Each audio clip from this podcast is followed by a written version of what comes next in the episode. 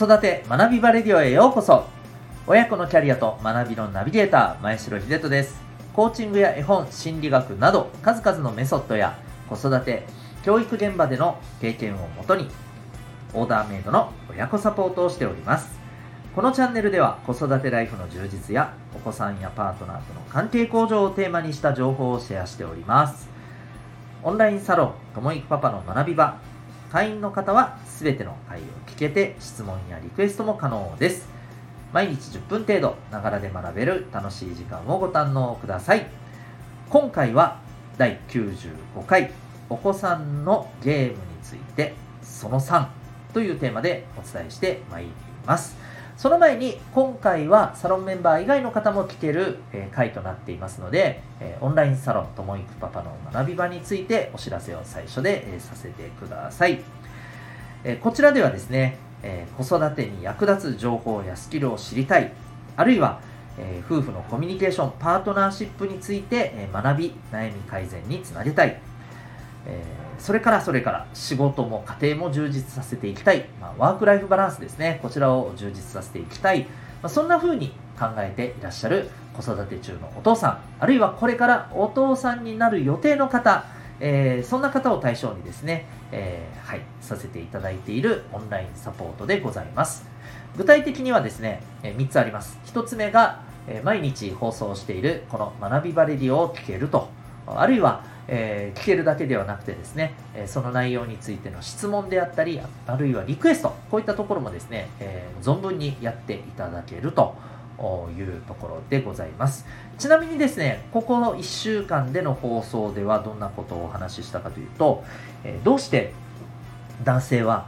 釣った魚に餌をやらないのか的な話だったりですね、えあるいはコーチングっていうものがえー、一体全体、まあ、お子さんにどういうプラスがあるのか、まあ、コーチングが万能ではないよっていうことも含めて、まあ、そんな話もしていたりですね、あるいはまあ年末年始の、ね、時期ですんで、まあ、年末の過ごし方に関して、えー、まあ子育ての何かしら、えー、ヒント、あるいは、えー、ちょっとしたですね、工夫につながるようなことがあればということで、まあ、そんな内容なども放送しております。はい、そういった、えー、ラジオの活用ができるということですね。そして2つ目がですね、えーと、オンラインでの勉強会、これを月に2回以上実施しております。えー、ここではですね、私ももちろんいますし、えー、他のお父さんとのね、交流もできます。そこでね、えー、いろんな子育ての悩みをシェアしながら、まあ、改善に向けてですね、いろんな、えー、糸口が見つかれば、まあ、そんな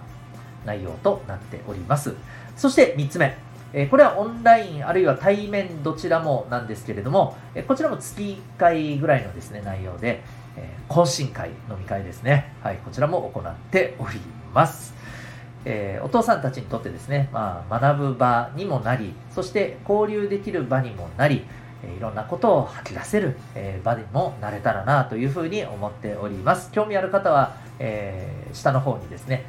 リンクがありますので、ウェブサイトをご覧になってみてください。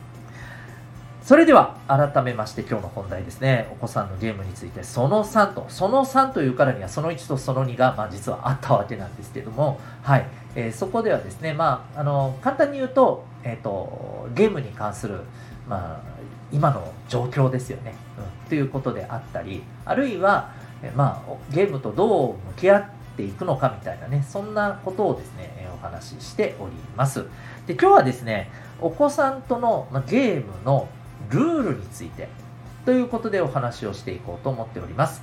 今、冬休み中ですよね。お子さんがずっとゲームばっかりでっていうことでちょっとこうモヤモヤしてる、はい、お母さんお父さんもいらっしゃるのではないでしょうか。いや、冬休み前からですよっていうところもあるかもしれませんね。はい、よかったらぜひ、えー、お役立ていただけたら嬉しいなと思います。でですね、まず、ルールを設定するにあたってですね、大事なポイントなんですけれども、これ、まずお子さんがですね、どんな風にゲームを、まあ、やっていってるか、みたいなところですよね。これ、例えばですよ、将来、こう、結構真面目にですね、プロのゲーマー、まあ、要は e スポーツプレイヤーですよね。そこを目指したいというぐらいの感じでやってるところもあるかもしれませんよね。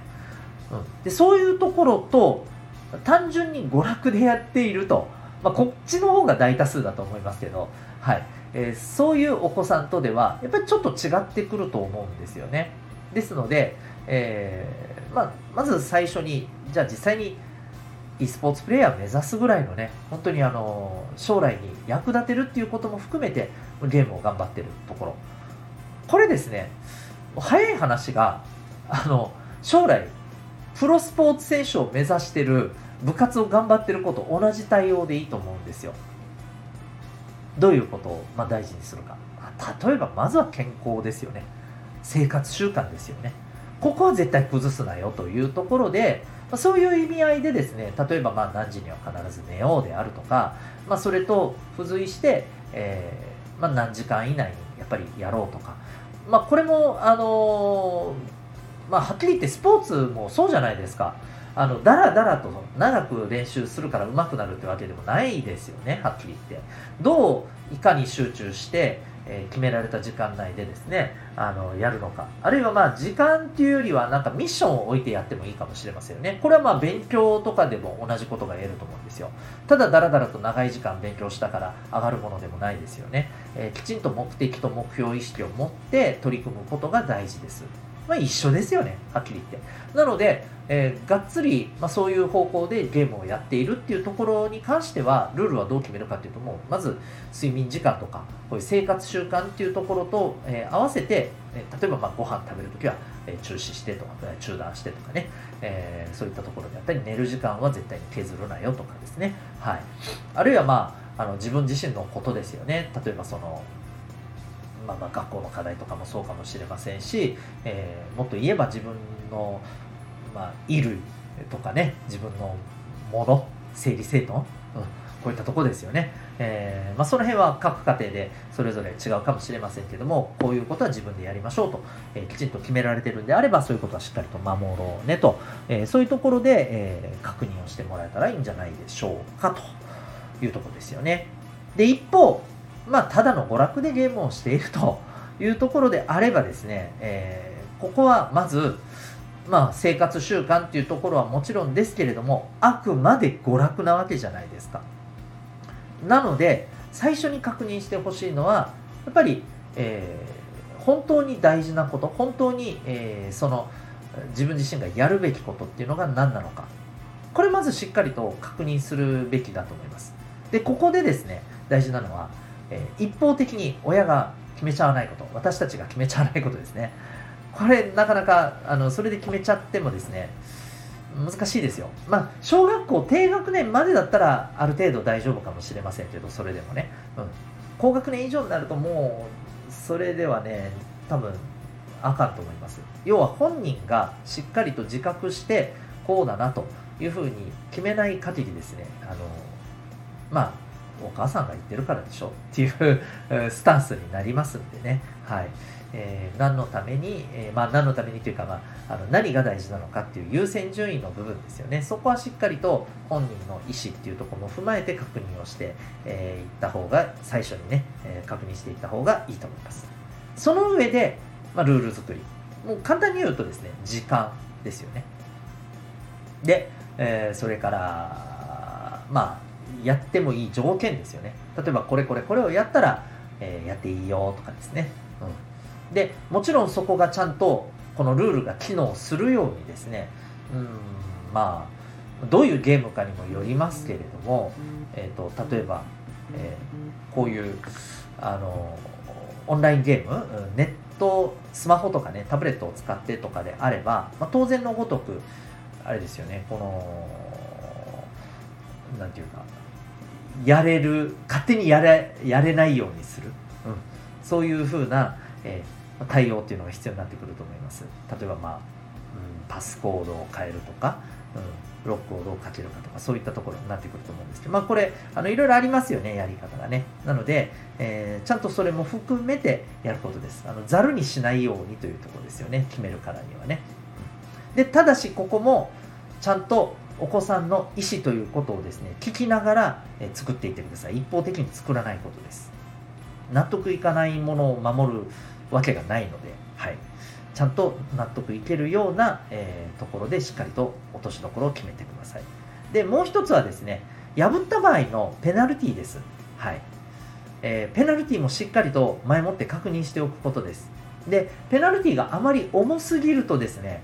そんなん無理だって言ってまたこれもあの守らないんですよね。もう例えばはいこれ破ったらもうあの一生触れませんとかね。そんなん無理やんって話だと思いますしあるいはそのなんか破ったらもう禁止ねっていうもう曖昧な感じだとですねやりますよ普通に。目を盗んで、うん、ではなくてこれもですねきちんと例えば1週間やらないとか、うん、あの期間限定ででも厳格にきちんと取った方がいいと思います。その方があの現実的なペナルティとしてねいい意味であやばいなっていう風になりますしまたあの逆に言うと出口がありますんで、うん、まあ受け入れられやすいですよね。ああそういうペナルティだったらじゃあしょうがないみたいなね、えー、感じになりますよね、うん、でまあ期間っていうのはある程度はい。これもあのー、もう各家庭で決めていただいていいと思うんですけれどもまあおすすめは12週間かなと思います多分そのぐらいがいいぐらいにしんどいしまあいいぐらいに出口はありますよね。はい。なので、えー、そんな感じでいかがでしょうかと思います。あの細かい部分はですね、え、皆さんそれぞれ工夫してもらっていいと思うんですけれども、今お伝えしたようなところですね、本人との意思確認とか、あるいはペナルティちゃんと置くとか、あとはその、決めたからにはざるにしないと、目を簡単に盗んでできるようなものにはしないように工夫しましょうということですね。この辺りのところをですね、えー、きちんとやっていくことが大事かと思います。はい。えー、まあ、いずれにせよですね、あのー、将来に本当に向けたものとしてやるのにせよ、ただの娯楽としてやるのにせよですね、ゲームってどうしても、やっぱりね、中毒の、はい、あのー、性質ってありますんで、うん、そこは、まあ、あのお子さんももちろん私たちもそこを踏まえた上でどう付き合うかっていうところを大事にしたルール作りがね必要かと思います。え何かしらご参考になりましたら幸いです、えー、それではまた次回の放送でお会いいたしましょう。学び大きい一日を。